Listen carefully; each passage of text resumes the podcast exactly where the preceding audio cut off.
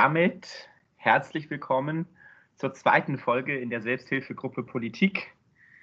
Ähm, und wir haben es ja doch tatsächlich äh, geschafft, eine Folge lang nicht über Corona zu reden. Kleiner Spoiler vorab, diese Woche werden wir das nicht schaffen, aber wir haben uns gedacht, wir reden vorher nochmal über den CDU-Parteivorsitz, weil äh, da wurde ja die Entscheidung darüber, äh, äh, wer Parteivorsitzender wird in der CDU, die wurde ja jetzt vertagt diese Woche. Geplant war ja eigentlich schon äh, im Dezember, jetzt ist es Januar geworden. Und ähm, dann haben wir einen Friedrich Merz gesehen, der da, äh, Zitat, das Partei-Establishment gegen sich zieht und eine große Verschwörung, an eine große Verschwörung glaubt, die unbedingt Friedrich Merz verhindern will, der ja in einzelnen Umfragen äh, aktuell vorne lag. Äh, was glaubt ihr?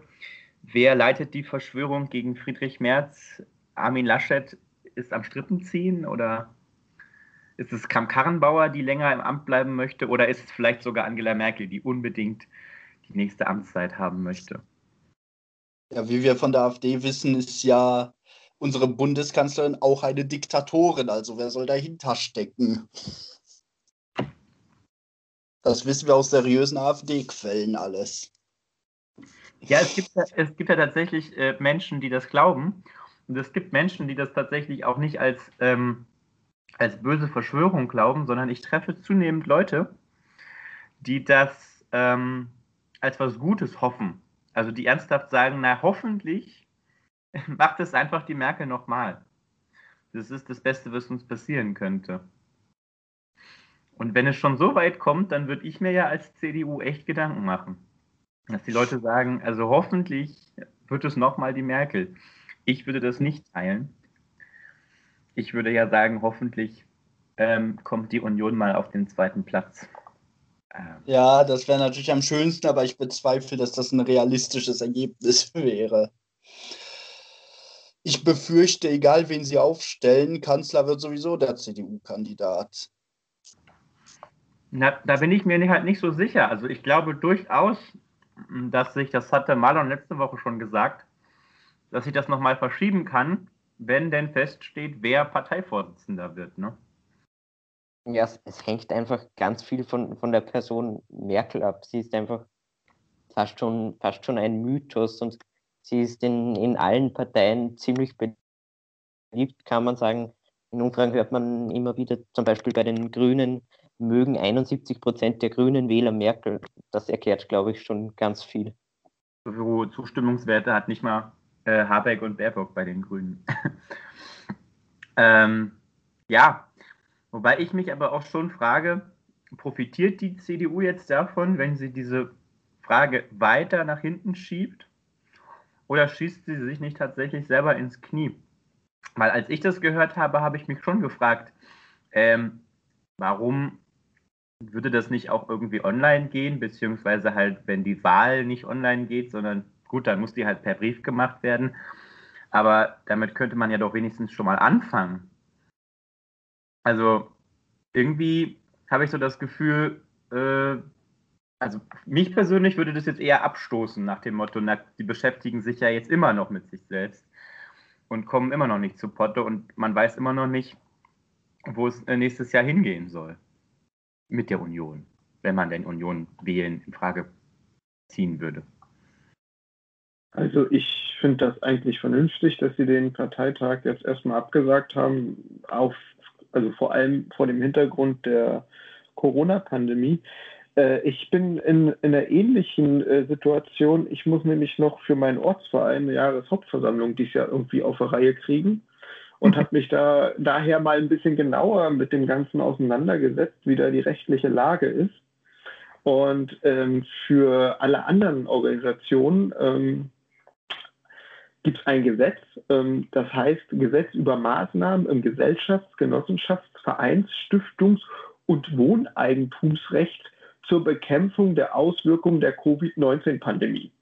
Da stehen mhm. ganz tolle Sachen drin, wie jetzt äh, der Schützenverein seine äh, Jahreshauptversammlung äh, online abhalten kann, wie sie gewisse Sachen aufschieben können und so weiter und so fort. Aber ihr, ihr habt euch ja jetzt alle sehr gut gemerkt, was alles für Sachen in diesem Gesetzesnamen stehen. Da stehen auf jeden Fall nicht Parteien drin, weil dieses, genau dieses Gesetz gilt eben nicht für Parteien. Ähm, die Parteien sind gerade ziemlich gekniffen, die müssen alles oldschool analog irgendwie auf die Reihe kriegen. Und du bist aber nicht so verrückt, dass du während eines Lockdowns äh, jetzt äh, deine Jahreshauptversammlung machst, weil die Außenwirkung ist fatal, wenn du sowas abziehst. Mhm. Äh, du musst jetzt einfach hoffen, dass es im Dezember besser wird. Und ich habe so den Verdacht, dass die CDU weiß, dass es im Dezember schon nicht besser sein wird. Und die haben jetzt die Reißleine gezogen und die wollen einen sauberen, ordentlichen Parteitag machen. Und ich denke, das haben die untereinander besprochen im Vorfeld. Da gab es ja auch diese Präsidiumssitzung, in der ja Laschet zum Beispiel drin ist und Friedrich Merz eben nicht, weil er überhaupt nicht irgendwie politisch irgendein Amt oder Mandat trägt. Und er wollte ja damals auch nicht, ne? Er hatte ja. ja damals die Möglichkeit gehabt, ins Präsidium zu gehen. Darf ja, man nicht vergessen ich sag mal, wenn man nichts zu melden hat, soll man sich auch nicht aufregen, wenn man am Ende nicht mitentscheiden darf. Das ist einfach so. Er hat sich jetzt da ins Spiel gebracht für eine Kandidatur. Er hat jetzt aber in den parteiinternen Strukturen halt schlichtweg keine Hebel, die er bewegen kann. Und Lasche zum Beispiel ja schon. Und ich denke, die werden, als sie beschlossen haben, den Parteitag zu verschieben, ich denke mal im Präsidium auch schon mehr darüber gewusst haben, wann man wie ein Lockdown in Deutschland einführen wird. Und das wird dabei bestimmt auch berücksichtigt worden sein. Ich denke aber nicht, dass man jetzt wirklich äh, auf die paranoide Schiene gehen sollte, dass man da irgendwie eine Verschwörung reininterpretieren sollte. Ich denke, das hat man einfach entschieden, weil es sinnvoll ist. Und da ja jetzt auch nicht abzusehen ist, wie die Pandemie sich entwickelt. Es heißt ja immer so schön von den Virologen, es ist und bleibt eine dynamische Situation. Ähm, ist es vielleicht auch gar nicht verkehrt, das weiter nach hinten zu schieben, weil man dann vielleicht noch kurzfristiger gucken kann, wie verhalten sich die einzelnen Kandidaten ähm, jetzt während der wirklich zugespitzten Situation im Winter und kann daraus dann im Frühjahr vielleicht nochmal Schlüsse ziehen, wer der geeignete Kandidat ist, weil wir werden wohl auch während des nächsten oder während des Bundestagswahlkampfs ja auch noch uns mit dem Thema Corona auseinandersetzen müssen und da wollen wir bestimmt den fachlich versiertesten haben, der nach außen hin das auch vertreten kann, die Krise weiterhin zu managen, so wie es Merkel bisher getan hat. Also ich sehe da eher sachliche Gründe hinter, denn irgendwelche Verschwörungen. Ich möchte noch, noch hinzufügen, was vielleicht ein, ein Problem werden könnte für die Union, ist auch, dass sie ja schon beginnen müssen, ein Programm für die Wahl 2021 zu schreiben, ohne den eigenen Kandidaten überhaupt zu kennen. Und es ist ja auch immer wichtig, dass der Kandidat zum Programm passt. Beispielsweise 2013 war es ja bei der SPD so, dass der Kandidat Steinbrück eher nicht so gut zum doch eher linken Programm gepasst hat, was dann letztendlich auch kein gutes Bild ergeben hat. Ja, das ist nämlich meine Argumentation auch. Ich sehe das auch, so wie du, Marlon, im Prinzip. Aber äh, mit jedem Monat kommt man ja schon in immer äh, heißere Gewässer, was das Thema angeht. Programm wird jetzt schon geschrieben. Äh, der Kandidat steht aber noch nicht fest. Und damit macht man es sich natürlich nicht einfacher. Und wie du schon sagtest, insofern kann man natürlich vielleicht sogar März fast ein ganz kleines bisschen verstehen, äh, wenn jetzt die Situation sich wieder zuspitzt, dann werden sich wieder diejenigen ähm, in Amt und die in Amt sind und in Verantwortung sind, ähm, zeigen, was sie können oder auch was sie auch nicht können. Und Personen wie Merz, aber natürlich auch wie Röttgen, werden wieder in, äh, in den Hintergrund treten, weil sie natürlich keine, keine Verordnungsgewalt sozusagen haben. Wenn Merz sagt, naja, das ist schlecht für ihn, wenn jetzt dieser Parteitag verschoben wird, das würde vielleicht sogar mit einem, man kann natürlich nie wissen, was in der Zukunft passiert, kann natürlich auch sein, ähm, dass Laschet in NRW irgendwas passiert, was total vor die Wand fährt ähm, das könnte das gut gewesen sein für März. Aber die Vermutung, dass mit der, mit der neuen Pandemie ähm, die Leute wieder nach vorne kommen, die in Amt und Verantwortung sind, die ist, glaube ich, gar nicht so fernliegend. Und jetzt noch mal ganz kurz, du hattest die Rechtslage erläutert. Wie ist denn das? Aber Briefwahl ist doch möglich, oder? Also die Union könnte doch hingehen und sagen, wir wählen den Parteivorsitzenden per Briefwahl, oder? Ja, das geht tatsächlich, ähm, wenn man nur das erledigen will auf diesem Parteitag. Wenn man jetzt aber noch andere Sachen äh, umsetzen will, ähm, was weiß ich, eine, eine schlichte Kassenprüfung ja, oder sowas in der Art, das wird dann wiederum schwieriger, das umzusetzen. Aber ja, man könnte es jetzt so machen, online stellen sich alle Interessierten vor, die es machen wollen, und dann im Anschluss macht man eine Briefwahl. Das würde äh, technisch so funktionieren, halt mit dem dabei verbundenen Aufwand klar, also das, das würde die Rechtslage hergeben, aber ich weiß auch nicht, was die CDU tatsächlich noch alles erledigen will auf so einem Parteitag, weil selbst als man verschoben hat, hat man ja nicht gesagt, oh, wir verschieben das jetzt und machen dann auf jeden Fall einen digitalen Parteitag. Man hat ja gesagt, wir verschieben das und wenn die Situation immer noch nicht besser ist, dann gucken wir mal, ob wir so einen, so einen Online-Parteitag machen. Hm. Also irgendwie haben wir da ja ein hohes Interesse dran, eine Präsenzveranstaltung draus zu machen. Und inwieweit das jetzt auch ein hohes Gewicht hat, stecke ich jetzt nicht so drin, was die CDU da alles erledigen will auf so einem Parteitag. Der war ja auch ursprünglich, wenn ich mich recht entsinne, auf zwei Tage angelegt. Mhm. Also da scheint ja ziemlich viel ähm, schon aufgelaufen zu sein, was da jetzt auch noch mit erledigt werden muss. Und er ist ja jetzt äh, nicht das erste Mal verschoben worden. Und da staut sich natürlich nach hinten immer mehr auf. Und da muss man dann halt gucken, was man überhaupt äh, alles erledigen kann, wenn man das Ganze nur online macht.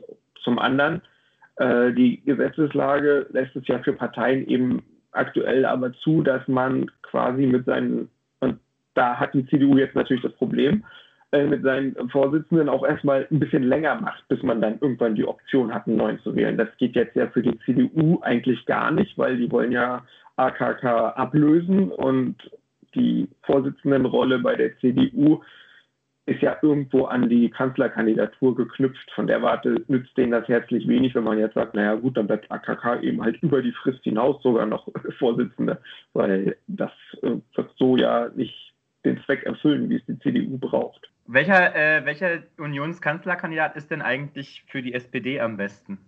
Also in dem Fall würde ich fast sagen, dass Merz noch der beste Fall ist, weil sich in diesem Fall die SPD am besten abgrenzen kann. Weil dann wären die beiden Kandidaten vermutlich inhaltlich am weitesten voneinander entfernt. Ja, mir geht es im Grunde so ähnlich. Also ich will, ich stimme hier einfach mal dem Daniel jetzt zu. Ja, ich bin mir da unsicher, weil ich schon glaube, dass Merz genau weiß, auf welche Koalition er zugehen muss. Und das ist die schwarz-grüne Koalition. Und die Grünen haben ja irgendwie aber auch deutlich gemacht, dass sie bei sowas mitgehen würden. Ich weiß halt nicht, ob das nicht den Leuten am Ende zu gut gefällt. Dass es natürlich die gegeben wird, die sagen werden, oh März, das schreckt mich aber ab. Aber äh, es gibt ja dann die Grünen als Korrektiv. Dass ich glaube, dass es vielleicht sogar sein könnte, dass unter dem Kanzlerkandidaten Armin Laschet es einfacher wäre, auf Schwächen hinzuweisen, weil Merz ja schon zeigt, finde ich, also Merz legt in den, in den letzten ähm, Wochen, Monaten eigentlich schon so einen leichten äh, Trumpismus an den Tag.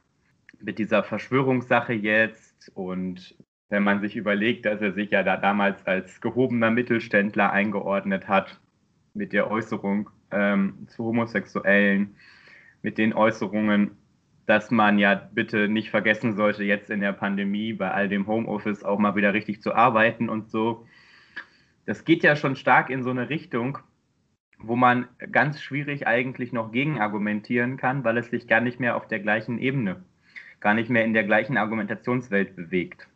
Und das ist ja eigentlich genau das, was auch Donald Trump unter anderem so stark gemacht hatte, dass er gewisse Dinge einfach nicht anerkannt hat und sich so viel besser als Alternative zu, einer, zu einem bestehenden System hat darstellen können. Versteht ihr, was ich meine? Ja, und ich denke auch, da stimme ich dir zu, Merz wäre wirklich der schwierigste äh, Kandidat für die SPD, weil er halt genau mit der Zielrichtung Schwarz-Grün genau die Seite abdeckt, ähm, die Schwarz-Grün zu einer Mehrheit verhelfen kann. Also er spricht gerade ähm, die älteren Wählerkreise an, also die klassischen CDU-Wähler, Er äh, spricht auch so ein bisschen das äh, Rechtsaußenspektrum in seiner äh, Trump-Manier an, wie du es gesagt hast. Da stimme ich dir auch zu. Und die Grünen würden bei seiner klaren Zielstellung Schwarz-Grün genau die jungen Leute einkaschen, die Progressiven.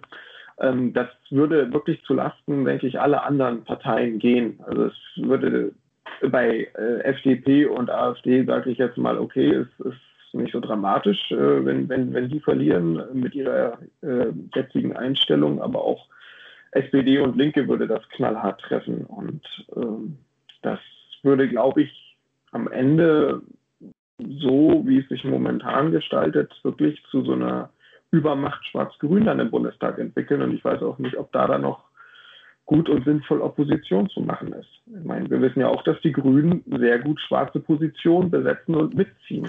Gerade Beispiel A49 ist da wieder ein gutes Beispiel, dass äh, davon zu reden, in der Regierung zu sein und in der Regierung tatsächlich zu sein, bei den Grünen zwei unterschiedliche Paar Schuhe sind. Das ist schon auch harter Gehirnspagat mit der A49, ne? Ich wollte noch äh, sagen, eben auch wenn uns jetzt ein Kanzlerkandidat Merz nicht unbedingt jetzt gleich quasi helfen würde, denke ich, wenn es dann tatsächlich zu so einer schwarz-grünen Regierung unter März kommt, denke ich, könnte sich die SPD als Oppositionspartei quasi wieder ganz stark darstellen und bei den Wahlen, bei den nächsten Wahlen danach ähm, wieder gut punkten quasi, weil die Grünen, ich bezweifle, dass sie so stark sich gegen März stellen werden, wie es vielleicht mancher denken würde. Das Traurige ist ja, in den, äh, also die Grünen scheinen das mit dem Koalieren mit der Union besser zu können als wir. Weil ähm, in Hessen und in Baden-Württemberg zumindest, wo die Grünen ja mit regieren, in Baden-Württemberg sogar als, als größerer äh, Koalitionspartner, da haben die Grünen jetzt bisher äh, noch nicht das erlebt, was äh, SPD und aber auch FDP regelmäßig in Koalition mit der Union erleben nämlich die völlige Niedermachung, sondern, im, sondern die sind mehr oder weniger der Partner geblieben, äh, der sie waren bei der, Erst, bei der Erstwahl oder bei der Erstvereinbarung dieser Koalition. Also was können die, wie schaffen das die Grünen nicht zu, nicht zu verlieren an solchen Koalitionen? Also glaub, Landes, Landespolitik und Bundespolitik sollte man hier nicht vergleichen. Das mal als kurzen Einschub die SPD zerreibt sich ja auch jetzt nicht in den Landesparlamenten an der CDU. Da müssen wir erstmal gucken, was äh, dann in, in der Bundesregierung bei rauskäme. Ich wollte nur grundsätzlich sagen, dass es ja möglich scheint, nicht an der CDU kaputt zu gehen. Es ist mir schon klar, dass das natürlich einzelne Situationen sind, aber die SPD im Bund hat es in den letzten Jahren nicht geschafft, nicht an der CDU kaputt zu gehen. Da sind wir uns doch, glaube ich, einig. Die FDP ja auch nicht. Nee, die, ja, sag ich ja, genau, deswegen habe ich die FDP ja mitgenannt. So, die Grünen haben es auf Bundesebene noch nicht äh, probiert. Aber sehr wahrscheinlich, dass sie es nächstes Jahr tun werden. Ich glaube, das kann man auch generell schwer vergleichen. Die Grünen surfen sozusagen auf, auf dieser Welle, dass das Klimaschutz jetzt das Thema war in letzter Zeit. Jetzt vielleicht durch Corona wieder ein bisschen weniger, aber die Grünen stehen einfach für, für Klimaschutz und, und wenn, wenn jemand an Klimaschutz denkt, dann denkt er an die Grünen und das ist, glaube ich, ganz schwer, dass sich hier wirklich etwas ändern würde in der Gesellschaft. Also, wir müssen auch noch eins berücksichtigen, ähm, es wird sich auch was ändern nächstes Jahr. Ähm, die FDP und die SPD haben ja verloren in einer Schwarz, äh, also in einer Koalition mit der CDU hm. Ähm, unter einer Parteivorsitzenden Angela Merkel beziehungsweise unter einer Bundeskanzlerin Angela Merkel. Ich äh, weiß nicht, wie jemand anders zum Beispiel ein Friedrich Merz das schaffen würde, die Strippen so zu ziehen, ähm, dass man für das, äh, was die SPD tut, am Ende dann gelobt wird. Ich kann mich noch daran erinnern, wie äh, Merkel in Harvard gesprochen hat und dort äh, beklatscht wurde für die Einführung des Mindestlohns, weil man das mit ihr assoziiert hat, obwohl das ja ein reines Kernthema der SPD war. Aber sie hat es immer geschafft, irgendwie alle Maßnahmen vor allem im Sozialbereich so darzustellen, als hätte die CDU sich damit eingebracht und auch dafür gekämpft, obwohl das reine sozialdemokratische Positionen waren, die wir selbst als Partei da durchgesetzt haben. Aber sie hat das immer geschafft, äh, so aufzufangen, dass es ihr äh, und ihrer Partei zugute kam. Und ich weiß nicht, ob ein Friedrich Merz das genauso hinkriegt. Ist das denn eigentlich die richtige äh, Option gewesen, immer in diese großen Koalitionen zu gehen? Weil ich immer das Gefühl habe, ähm, dass es ganz viel Gegenwind äh, gibt, ähm, zum Beispiel beim, beim Mindestlohn. Dann wird gesagt, naja, also dann kommt die Kritik zum Beispiel beim Mindestlohn, bleiben wir dabei, ähm, der sei nicht hoch genug zum Beispiel. So, weil der liegt jetzt bei, korrigiert mich, äh, 9 Euro noch was. Und ähm, alleine um im, im Alter eine normale Grundsicherung zu ermöglichen, müsste er schon jetzt bei 12,60 Euro liegen oder so. Und dann sagen, sagen mir aber viele Genossen ähm, und Genossinnen, sagen dann, naja, aber die Union alleine hätte es gar nicht gemacht. Ähm, und ähm, der Fehler sei ja immer nur, dass wir das nicht kommuniziert kriegen, dass wir das alles waren. Und ich frage mich manchmal, ob das nicht die falsche Herangehensweise ist, ob man nicht lieber die Union im Stich lassen sollte und den Leuten einfach mal auf der realen Bühne dann vorführt, was die Union alles nicht macht, woran die Union alles nicht denkt statt dass es dann hinterher wieder heißt, naja, aber die SPD hat ja damals einen Mindestlohn eingeführt, der war ja nicht gut genug. Das sagen nämlich die Leute, die eigentlich potenzielle SPD-Wähler waren. Die Leute, die Union-Wähler sind, die sagen, naja, der Mindestlohn, das war ja eine schöne Sache, das haben wir damals ja mitgemacht und ähm, damit sind wir auch zufrieden. Aber die, die eigentliche Zielgruppe der SPD, die ist unzufrieden, weil sie sagt, das ist nicht, zum Beispiel nicht hoch genug. Also ähm, ich weiß noch, äh, das war Ende des Frühjahrs, als die CDU ins Spiel gebracht hat, ähm, den Mindestlohn auszusetzen oder abzuschaffen wegen der Wirtschaftskrise, die sich abzeichnet. Und da gab es ja dann gleich einen derartigen Aufschrei, dass man sich sofort wieder von dieser Idee distanziert hat. Ähm, ich glaube, das war Lars Klingbeil, der das mal so schön erklärt hat, zum Mindestlohn den Mindestlohn einzuführen, ist ein viel schwierigerer Akt von der Gesetzesgebung her und von Leuten, die man dazu zusammenkriegen muss und Prozesse, die man einleiten muss, äh, als ihn nachher zu erhöhen. Also die, überhaupt die Einführung eines solchen Instrumentes ist unheimlich aufwendig und das auch noch mit der CDU zusammen zu schaffen, war eine große Leistung. Und jetzt überlegen wir einfach mal, was wäre denn, wenn jetzt Rot-Rot-Grün äh, nächstes Jahr am Ende bei rauskommt? Wie, dann hätte man dieses Instrumentarium und müsste eigentlich nur noch äh, ja, per Verordnung regeln, dass der jetzt nicht mehr 12 Euro ist, sondern 14 oder 16 Euro. Und man hat diese ganzen parlamentarischen äh, Vorbereitungen gar nicht mehr zu treffen. Also man kann das Instrument dann direkt und ad hoc steuern. Und da, das ist das, was man dabei immer wieder erwähnen muss, wenn einem jemand sagt, ja hier, aber der Mindestlohn ist nicht hoch genug. Nein, er ist nicht hoch genug, aber wir haben ihn. Und wenn wir eine Regierung haben, die etwas sozialer eingestellt ist als eine Regierung mit der CDU, dann kann man den auch ganz schnell drastisch steigern. Und das ist das Gute daran. Würde man keinen Mindestlohn haben und es kommt jetzt zu einer Veränderung der Verhältnisse, dann könnte man nicht ad hoc ähm, einen hohen Mindestlohn generieren, sondern man müsste tatsächlich erstmal über einen sehr langen Prozess den Mindestlohn an sich einführen. Aber diesen Baustein haben wir ja schon erledigt. Ähnlich verhält sich ja mit der Grundrente. Da haben ja auch viele gesagt, oh, 30 Jahre äh, Beitragspflicht und erst dann bekommt man die. Ja, und wenn man jetzt aber eine sozialere Regierung auf die Beine stellt, dann kann man das ja auch absenken auf 28, 25 oder gar 20 Jahre. Aber mehr ist halt mit der Union nicht drin gewesen. Und das muss man dabei immer wieder erwähnen. Ja, wir haben die Instrumentarien geschaffen, aber wir können sie nur so weit ausreizen, wie die CDU es zulässt. Wenn euch das nicht reicht, dann müsst ihr das nächste Mal so wählen, dass eine Regierung in diesem Land äh, an der Führung ist, die dann diese Instrumente auch so weit ausdehnt, dass es sich wirklich als was Soziales anfühlt. Aber du kannst schon verstehen, wenn Leute dann sagen, dass sie diesen Satz mit der Union war nicht mehr drin, dass man diesen Satz nicht mehr hören kann und dass die Leute dann nicht als Konsequenz daraus nochmal die SPD wählen, sondern dass sie dann eher nach links gehen.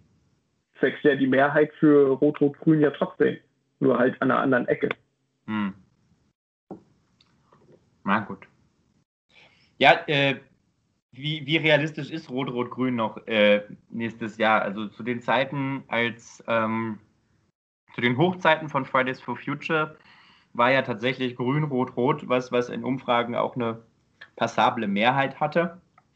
Jetzt hängen wir quasi wieder an der Entscheidung der Union, je nachdem, wie die aufgenommen wird in der, ich sage jetzt mal in der breiten Bevölkerung, wird Rot-Rot-Grün nochmal irgendwie realistisch oder auch nicht realistisch werden. Ne? Gut, wir haben es, glaube ich, eine halbe Stunde geschafft, Corona fast ganz zu ignorieren.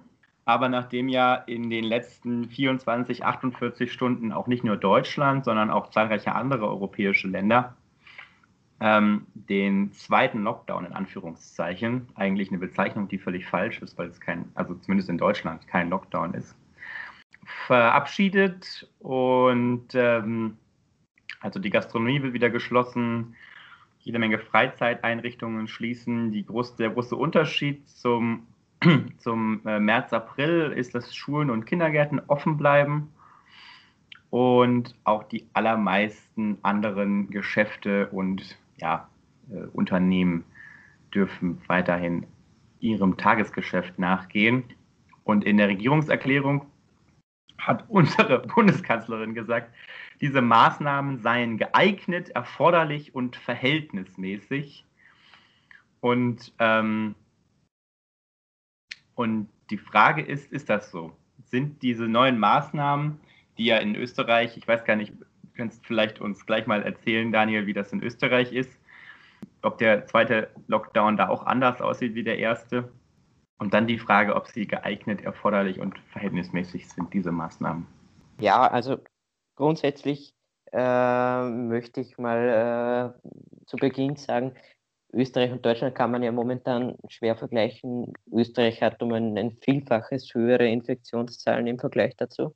Aber der, der Lockdown Light sozusagen, der wurde auch erst gestern verkündet und ähm, gilt sozusagen ab, ab Dienstag äh, mit einem kleinen Unterschied zu Deutschland, nämlich mit dem Unterschied, dass die Oberstufenschüler ins Distance Learning übergehen, auch die Unis.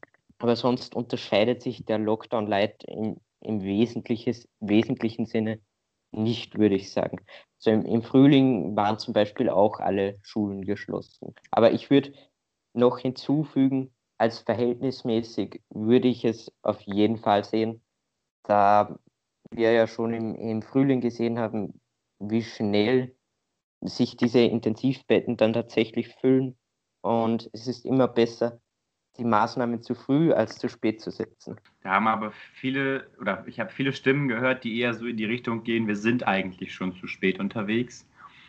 Und trotzdem also das, der, das sind die einen Stimmen und die anderen Stimmen sind, dass das Schließen der Gastronomie eigentlich falsch ist, weil dort ja ähm, viel gemacht wurde, um Corona-konform quasi vorzugehen. Da wurden Abstände eingehalten oft, es wurden Kontaktnachverfolgungen möglich gemacht.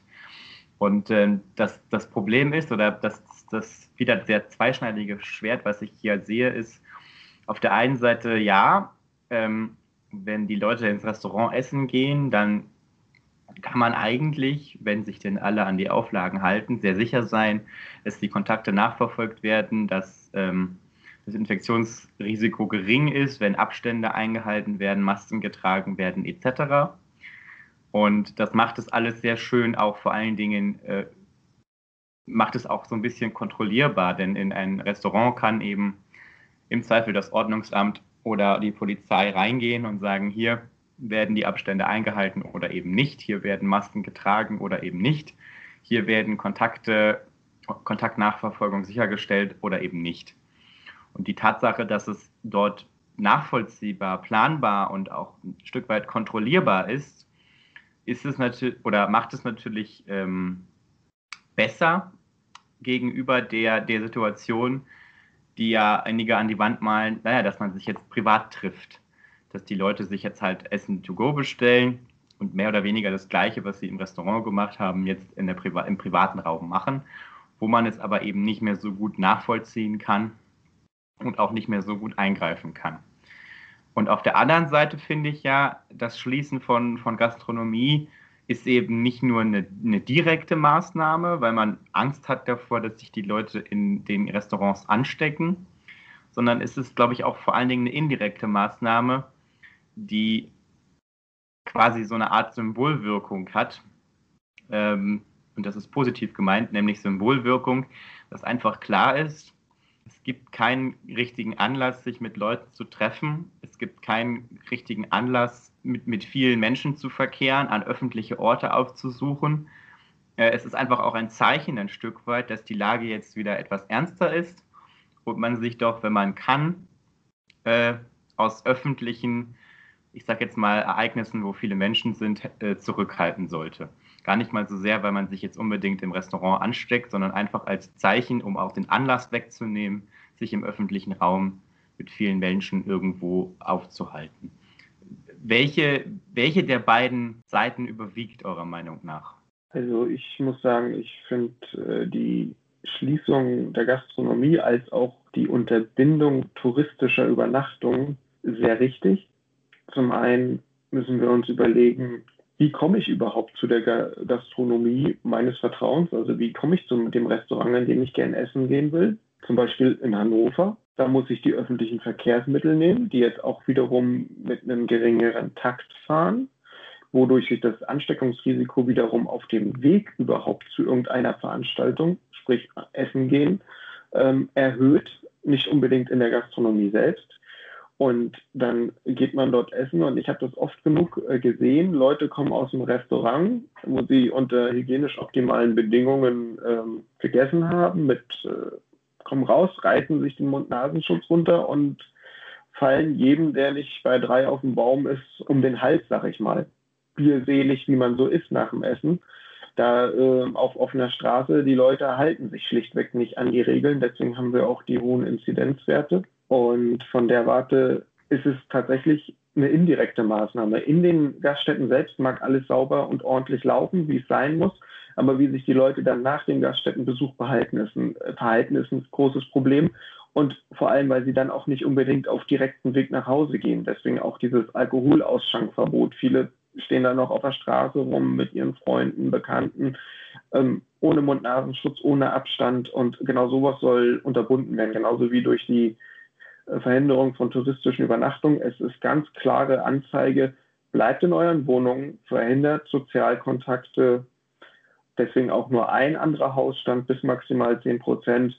Dadurch wird genau dieses Herunterfahren des sozialen Lebens etwas nachdrücklicher auf der anderen Seite bekommen ja die Gastronomie bzw. auch die Hotelwirtschaft nicht wenig Geld dafür, dass sie jetzt einen Monat zumachen müssen. Und ich halte es auch für tatsächlich wahrscheinlich, dass jetzt viele Gastronomen durch die Erstattung von 75 oder mittlerweile 80 Prozent des äh, durchschnittlichen Monatsumsatzes des vergangenen Jahres ja ähm, vermutlich im November deutlich mehr Geld als unter der Pandemiesituation wenn sie tatsächlich geöffnet gehabt hätten, weil dann die, doch mehr Leute sagen, nee, ich gehe jetzt nicht essen, weil das Risiko der Ansteckung zu hoch ist. Also es ist ja nicht so, dass die jetzt vor dem finanziellen Ruin stehen würden. Im Gegenteil, der Staat stützt sie ja finanziell auch in, in dieser Zeit.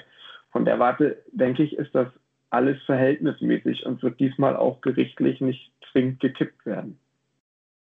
Äh, ich wollte sagen, also inwie, ich weiß nicht, inwiefern tatsächlich den Leuten da geholfen wird. Ich weiß nur, dass zum Beispiel bei mir in der Gegend habe ich mitgekriegt, dass jetzt äh, eine Ladenbesitzerin meinte, dass sie den Laden dicht machen muss, weil sie nach dem nächsten Lockdown nicht weiterkommt. Also ich müsste mich auch mal informieren, wie viel die tatsächlich kriegen, aber es scheint ja doch problematisch zu sein, wenn man zumindest Läden mitkriegt, die ja doch schließen müssen wegen dem nächsten Lockdown, was nicht bedeutet, dass der Lockdown an sich nicht sinnvoll ist. Nur ja, ich stell's mal, hinterfrag's mal, inwieweit ihnen richtig geholfen wird, im Grunde damit zurechtzukommen.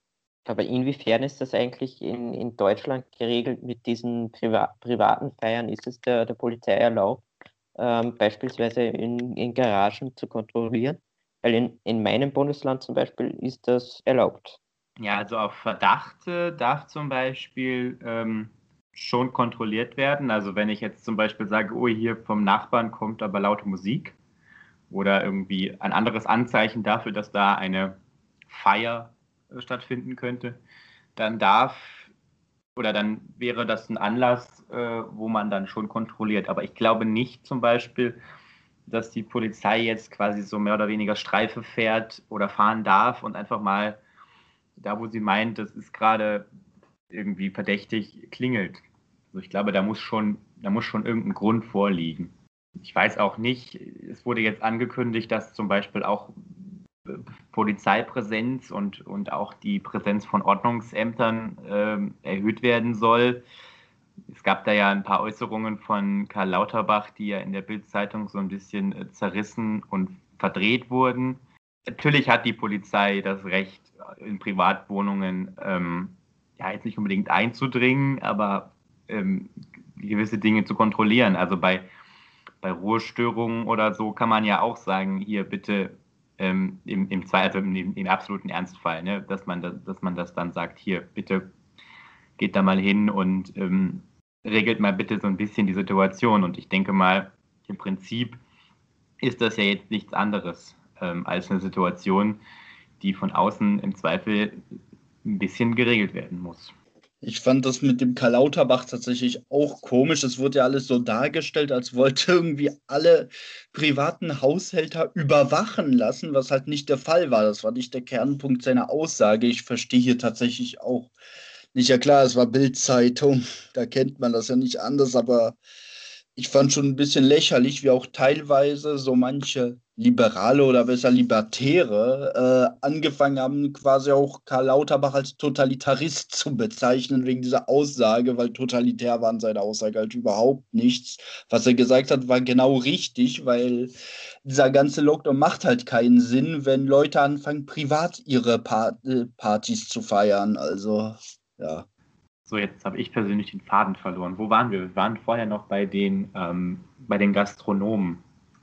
Also ich weiß schon, dass sich da einige Existenzsorgen äh, machen. Und äh, dass es gerade was, wenn so Hilfen angekündigt wurden oder werden, dass da viel äh, oft in der Realität nicht so einfach und so äh, helfend ist, wie es angekündigt wurde.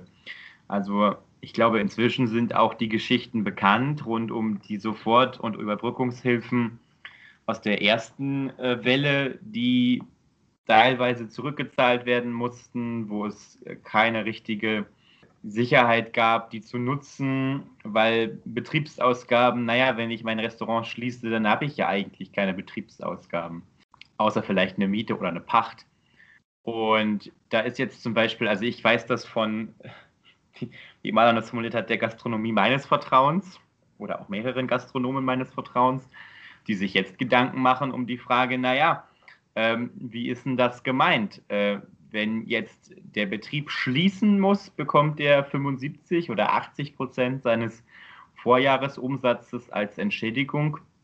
Aber wenn ich mein äh, Restaurant für ein Mitnahme, also für ein To-Go-Angebot offen lasse oder möglicherweise einen Lieferservice anbiete, dann habe ich ja nicht zu, dann schließe ich ja nicht. Kriege ich dann weniger Prozente oder gar nichts mehr?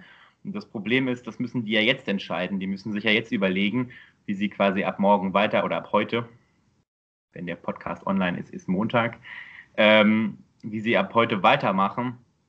Und da habe ich schon mit einem Gastronomen gesprochen, der sagte, naja, das ist jetzt quasi äh, ein bisschen wie, wie am Glücksrad drehen wenn wir jetzt sagen, wir machen dicht und hoffen auf die 75 Prozent, äh, dann kann es sein, dass wir damit quasi über die Runden kommen.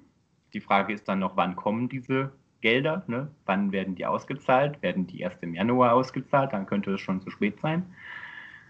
Ähm, oder machen wir halt Lieferservice und riskieren da möglicherweise gewisse Hilfsgelder oder zumindest gewisse Anteile von diesen Hilfsgeldern äh, treiben aber natürlich damit unsere Kosten wieder hoch, weil wir müssen ja dann wieder Personal und Strom und all das äh, über den November hindurch bezahlen. Aber möglicherweise könnte da ja mehr reinkommen, als wenn wir uns auf das verlassen, was wir so bekommen würden. Also das sind zum Beispiel Überlegungen, die ich jetzt kenne von Gastronomen, die mit mir darüber geredet haben. Das finde ich interessant, weil so habe ich das gar nicht betrachtet.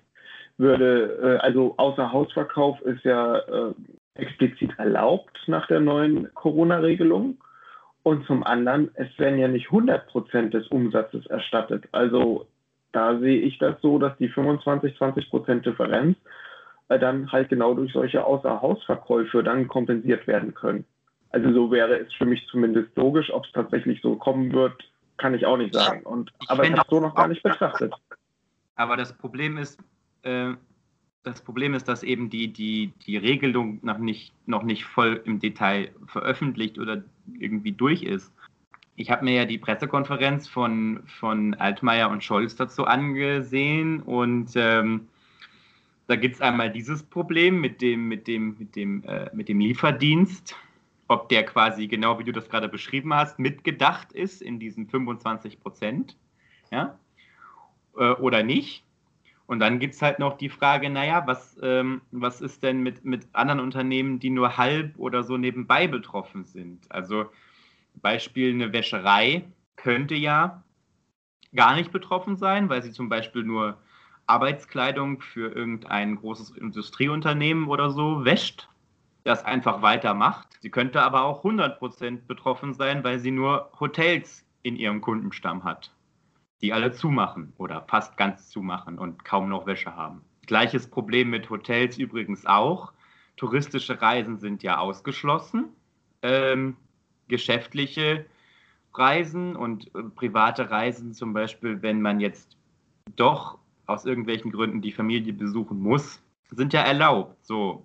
Und dann wird ja der Hotelbetrieb, oder zumindest nicht alle Hotelbetriebe werden schließen. Viele Hotels machen zu, vor allen Dingen übrigens die großen Ketten die sich das auch einfach leisten können, komplett äh, zuzumachen. Aber viele kleine Hotels bleiben weiterhin geöffnet.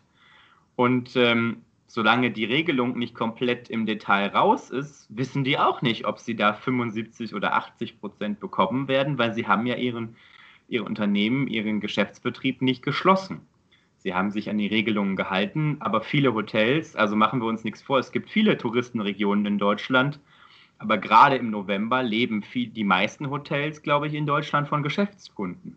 Ja, und ich, ich möchte auch noch äh, einwerfen, es ist ja ganz schwierig, hier alle Hotels in einen Topf zu werfen, weil man kann ja natürlich nicht ein, ein Berghotel im Allgäu zum Beispiel mit einem Stadthotel in Berlin vergleichen, das zum Beispiel gerade von diesen Geschäftsreisen besucht wird zum Beispiel.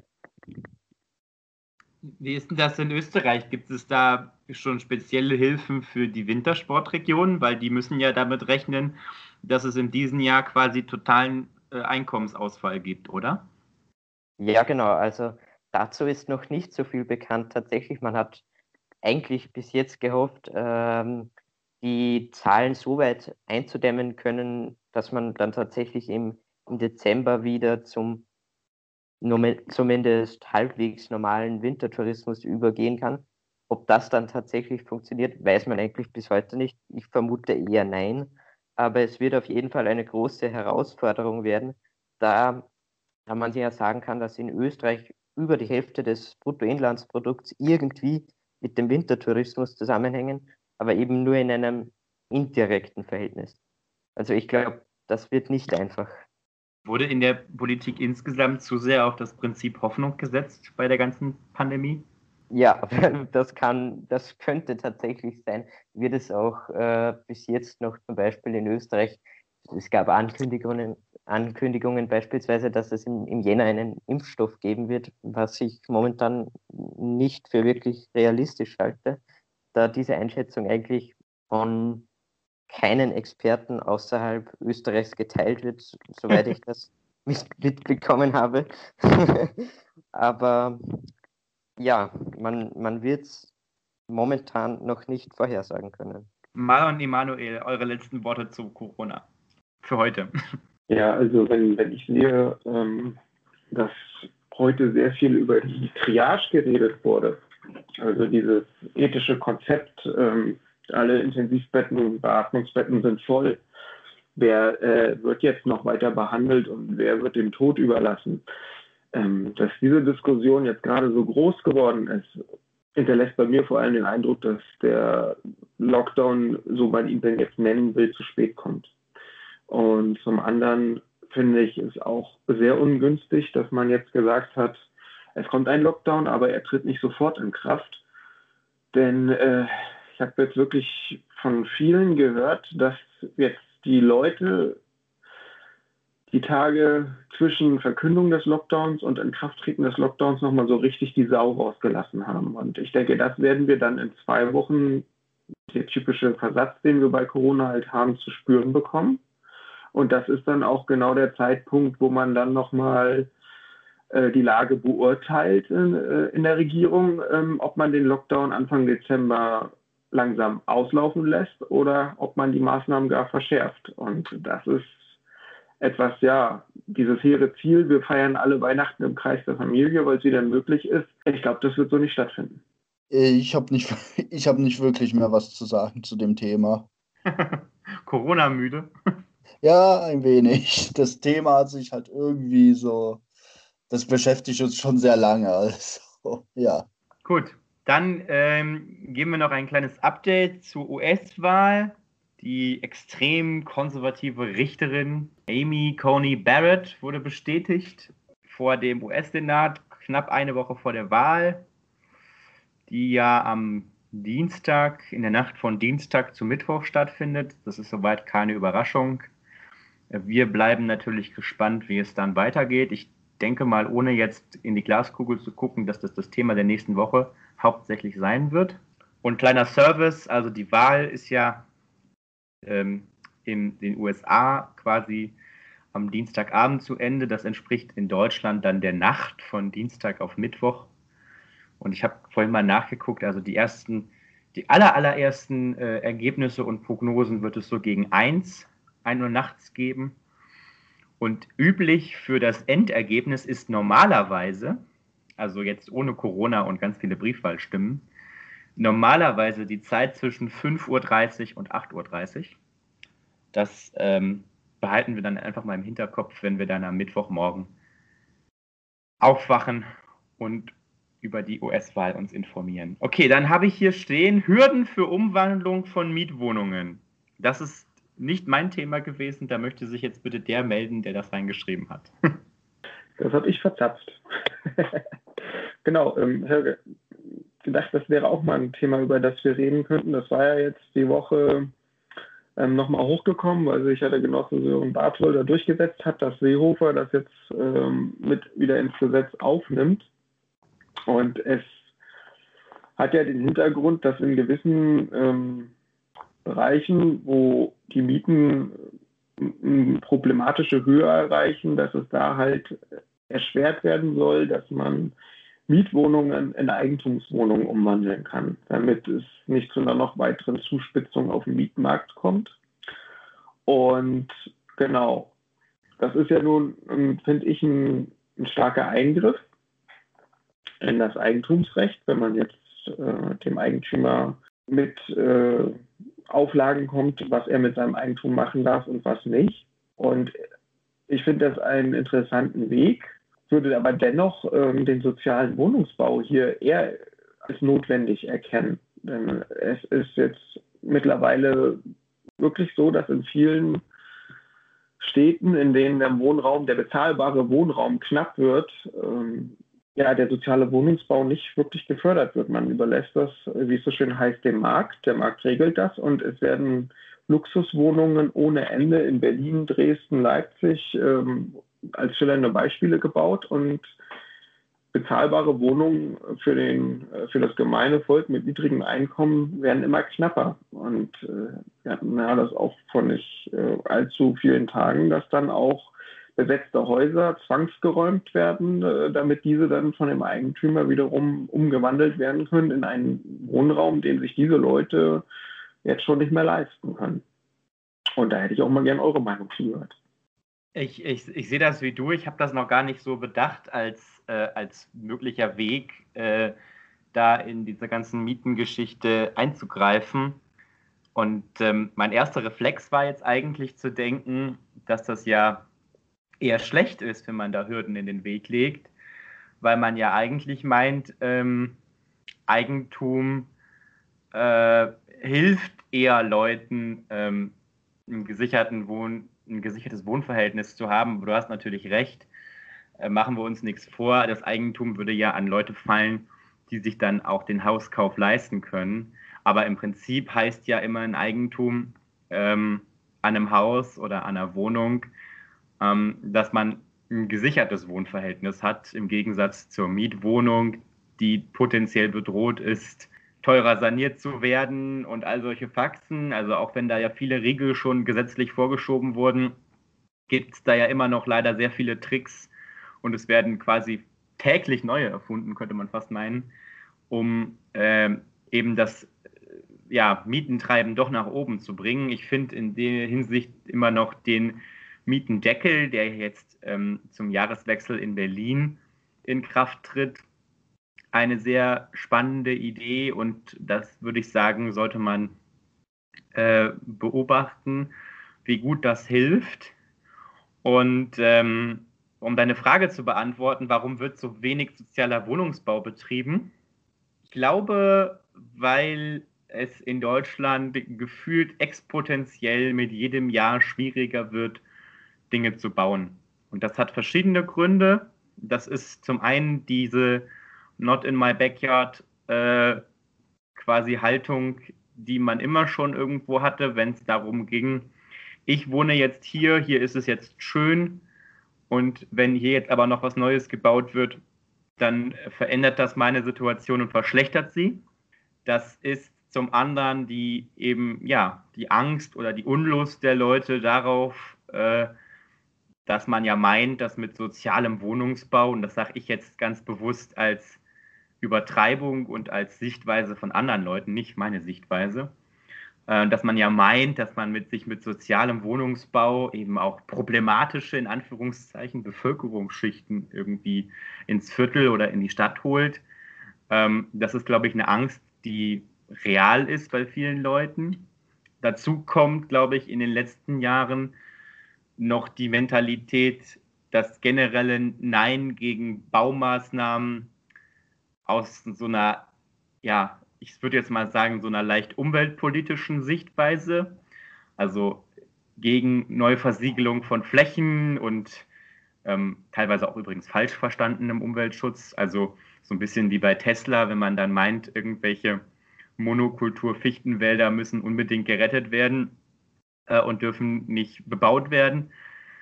Also, dass Leute sagen, ah, da steht aber doch ein Baum auf der Fläche, wo du da deinen Sozialwohnungsbau hin, hinstellen willst. Das ist doch aber gegen die Umwelt, das wollen wir doch jetzt nicht mehr. Das geht doch jetzt nicht mehr. Und ich glaube, das sind so Reflexe, die gegen den sozialen Wohnungsbau sprechen. Und was vielleicht auch noch dazu kommt, ähm, der Berliner Flughafen ist ja jetzt fertig geworden, gestern herzlichen Glückwunsch in die Hauptstadt an der Stelle, dass die Leute glauben und ja auch von den Medien immer mehr bestärkt werden in dieser Haltung, äh, wenn Deutschland irgendwas baut, also wenn öffentliche Akteure irgendwas bauen, das geht immer nur schief. Das würde ich sagen, sind diese drei, die, die drei Spielbälle gegen den sozialen Wohnungsbau. Ja, das ist ja, ist ja ganz interessant, dass das so aufgenommen wird, als würde es immer schief gehen, wenn die öffentliche Hand baut. Das ist ja eine Einschätzung, die gibt es ja meiner Meinung nach noch nicht so lange. Die hat sich ja erst mit der Elbphilharmonie schon ein bisschen entwickelt und dann durch den Flughafen vielleicht auch. ich glaube, was ganz wichtig ist, wenn man sozialen Wohnungsbau schafft, dann muss man auch entsprechende Grünflächen schaffen. Die Möglichkeiten dazu gibt es ja. Also es ist ja nicht so, dass man keine Grünflächen schaffen kann, wenn man einen sozialen Wohnungsbau schafft. Man kann eben dann diese Grünfläche an einer anderen Stelle errichten. Ja, ich finde halt aber, man sollte eben nicht vergessen, dass Flächen ähm, begrenzt sind.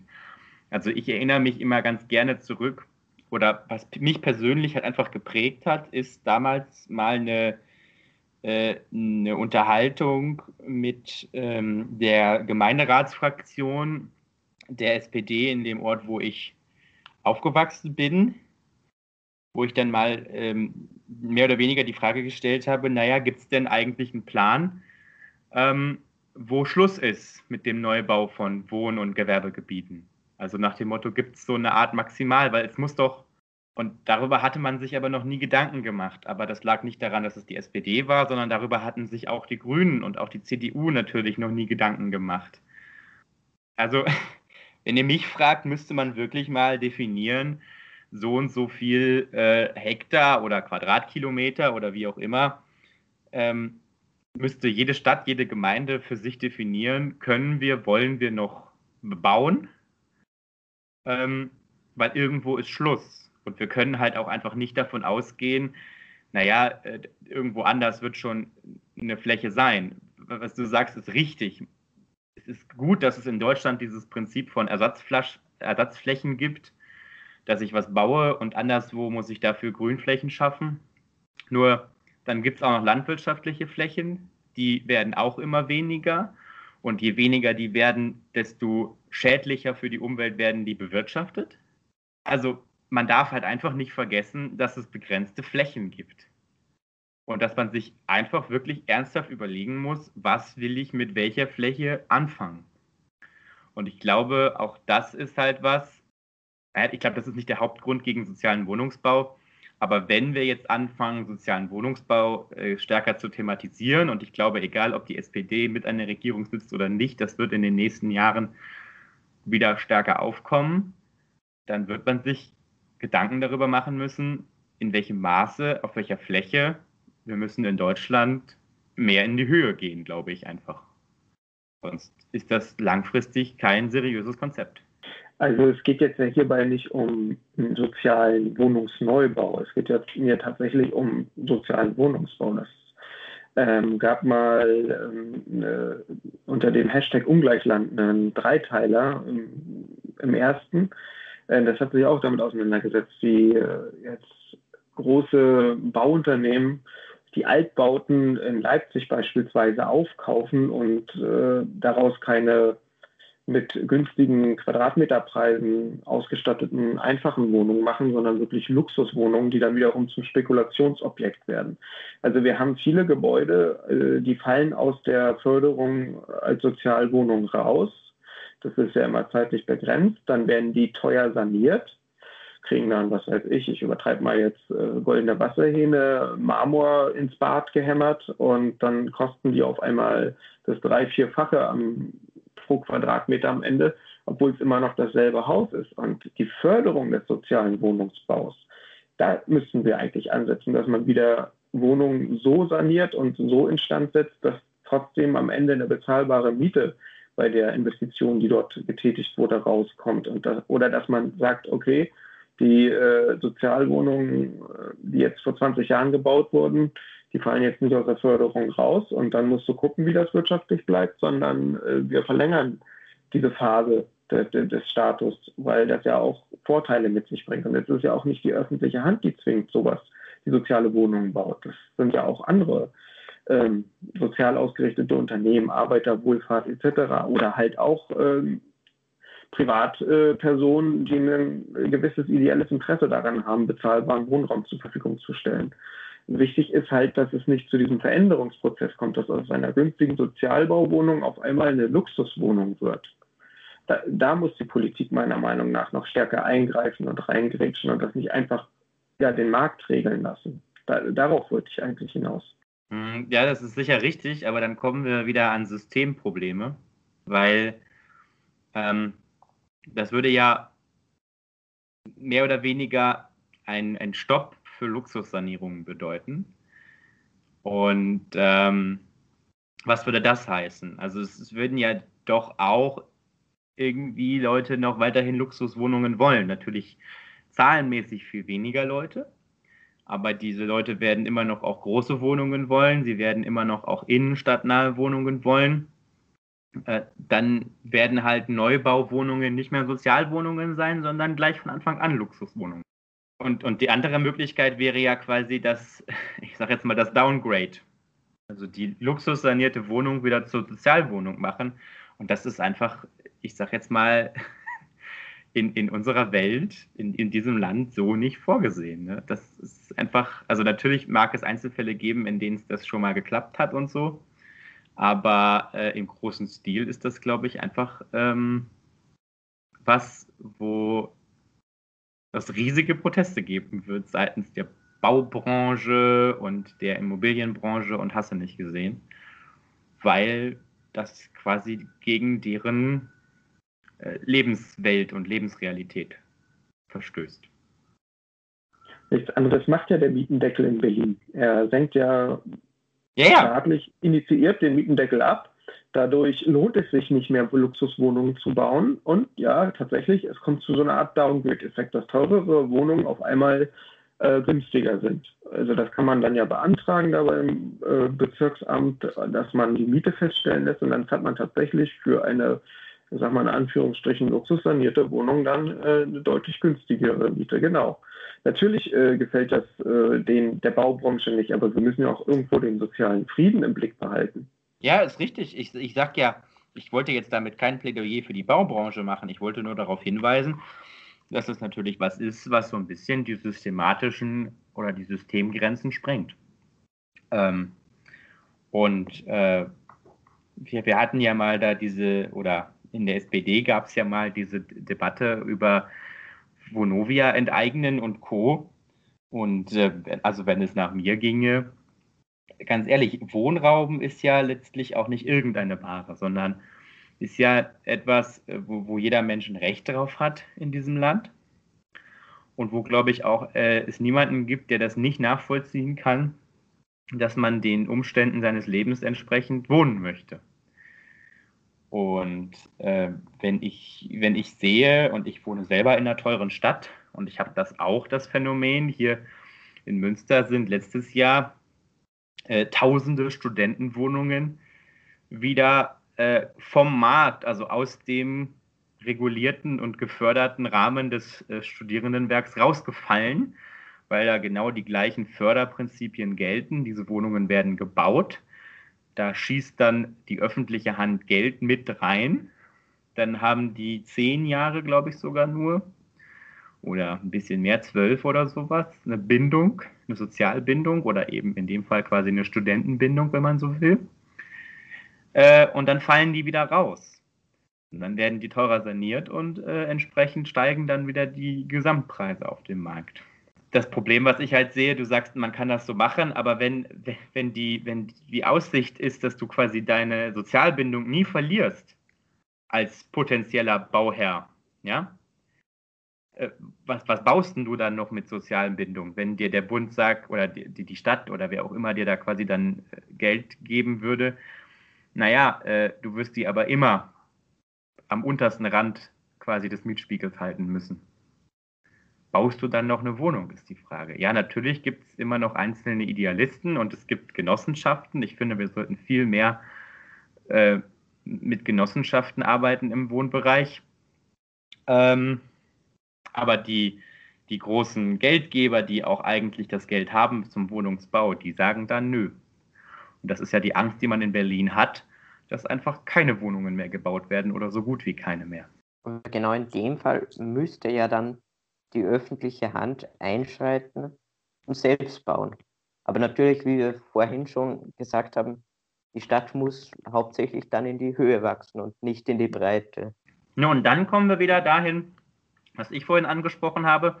Dann trauen die Leute der Stadt oder den Städten und teilweise zu Recht, machen wir uns nichts vor, es gibt ja auch einfach diese Fälle, trauen es den Städten nicht zu, zu bauen und äh, sagen dann aber hier kein Hochhaus in meinem, in meinem, äh, in meinem Viertel, in meiner Straße. Dann gibt es wieder Protest. Und dann schließt sich der Kreis, warum wird so wenig sozialer Wohnungsbau betrieben? Obwohl wir auch Marlon schon erwähnte, ist halt nicht das Problem nur ausschließlich, dass keine neuen Wohnungen gebaut werden, sondern dass es ja auch ähm, Leute gibt, die eben Wohnungen leer halten für diese Spekulation, für diese Spekulation, ja, das war's. Ähm, und dass dort eben der Staat auch nicht konsequent an, eingreift, obwohl das ja auch laut Grundgesetz vorgesehen ist. Da steht ja das Eigentum verpflichtet und insbesondere, das, hm? insbesondere Grundeigentum, Entschuldigung.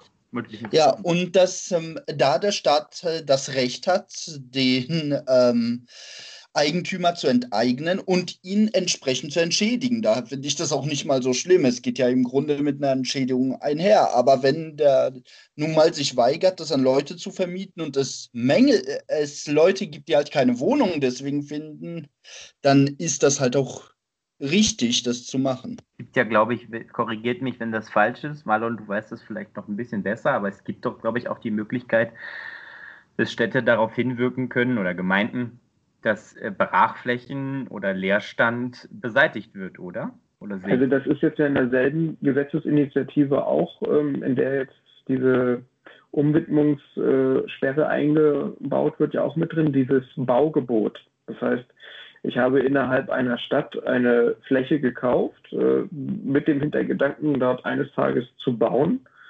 Und da kann, äh, wenn das Gesetz so durchkommt, jetzt die Kommune sagen, ähm, hier erlegen wir ein Baugebot innerhalb von zwei, drei, fünf Jahren muss dieses Grundstück dann aber auch bebaut werden, damit äh, hier auch irgendwas entsteht, was wiederum genutzt werden kann. Ja, das soll jetzt damit auch im selben Gesetz äh, kommen. Also das war sogar die Abhängigkeit, dass die ähm, Umwandlungssperre wurde von Seiten unserer Partei da, äh, abhängig gemacht, damit auch dieses Baugebot durchkommen kann. Mhm. Dass also auch äh, Brachflächen bebaut werden müssen innerhalb einer Frist. Also die Kommune kann das entscheiden. Das ist jetzt nicht de facto so, dass Brachflächen sofort bebaut werden müssen. Die Kommune kann das dann an, anhand der Erfordernisse vor Ort entscheiden, ob dort ein Baugebot ausgesprochen wird. Ja, ich glaube insgesamt ähm, muss Kommunen auch ein bisschen mehr Handhabe bei dem ganzen Thema gegeben werden. Was man ja jetzt zum Beispiel auch in Berlin sieht.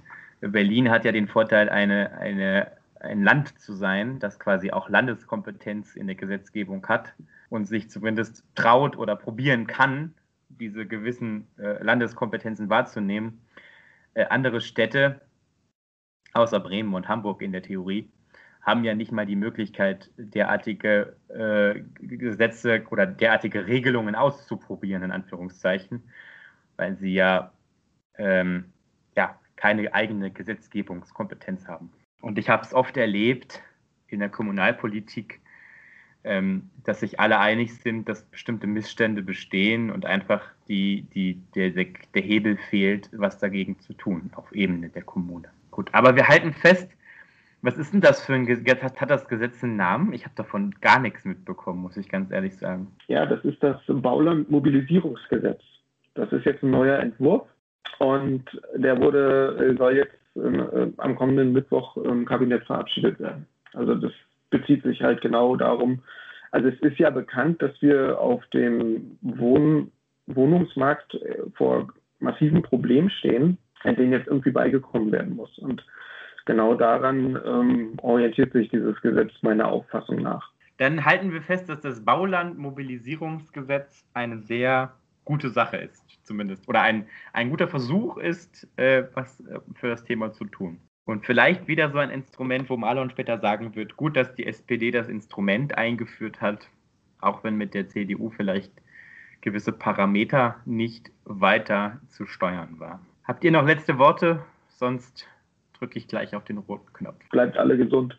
Das wünschen wir euch allen, gut durch diesen Lockdown Light zu kommen. Und ähm, nochmal der Aufruf oder erstmals der Aufruf, wenn ihr auch meint, ihr gehört in die Selbsthilfegruppe Politik, dann schreibt auch einfach mal mich oder einen der anderen äh, drei bei Twitter an.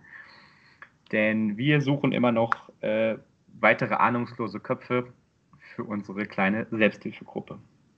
Dann vielen Dank fürs Zuhören und ähm, bis zum nächsten Mal. Und wie immer Feedback gerne via Twitter. Vielen Dank.